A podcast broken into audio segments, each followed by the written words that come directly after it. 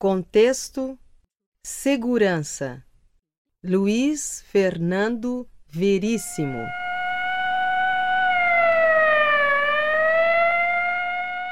O ponto de venda mais forte do condomínio era a sua segurança.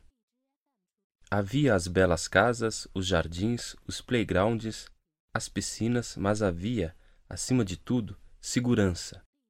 Toda a área era cercada por um muro alto. Havia um portão principal com guardas que controlavam tudo por um circuito fechado de TV. Só entravam no condomínio os proprietários e visitantes devidamente identificados e crachados. Mas os assaltos começaram, assim mesmo. Ladrões pulavam muros e assaltavam as casas. Os condôminos decidiram colocar torres com guardas ao longo do muro alto, nos quatro lados. As inspeções tornaram-se mais rigorosas no portão de entrada.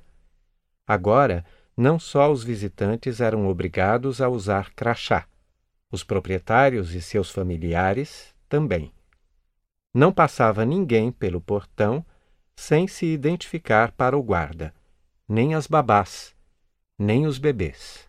Mas os assaltos continuaram. Decidiram eletrificar os muros Houve protestos, mas no fim todos concordaram. O mais importante era a segurança. Quem tocasse no fio de alta tensão em cima do muro morreria eletrocutado. Se não morresse, atrairia para o local um batalhão de guardas com ordens de atirar para matar. Mas os assaltos continuaram. Grades nas janelas de todas as casas. Era o jeito.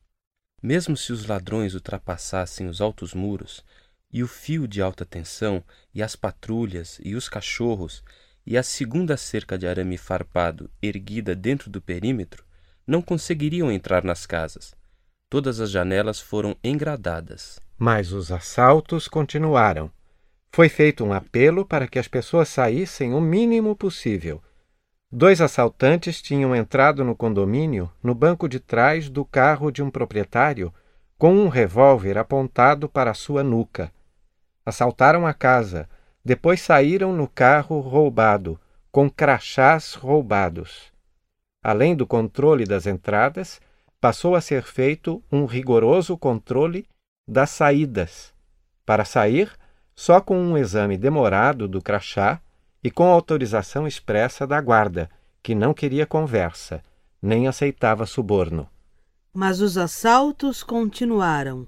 Foi reforçada a guarda. Construíram uma terceira cerca. As famílias de mais posses, com mais coisas para serem roubadas, mudaram-se para uma chamada área de segurança máxima. E foi tomada uma medida extrema. Ninguém pode entrar no condomínio. Ninguém. Visitas só num local pré-determinado pela guarda, sob sua severa vigilância e por curtos períodos.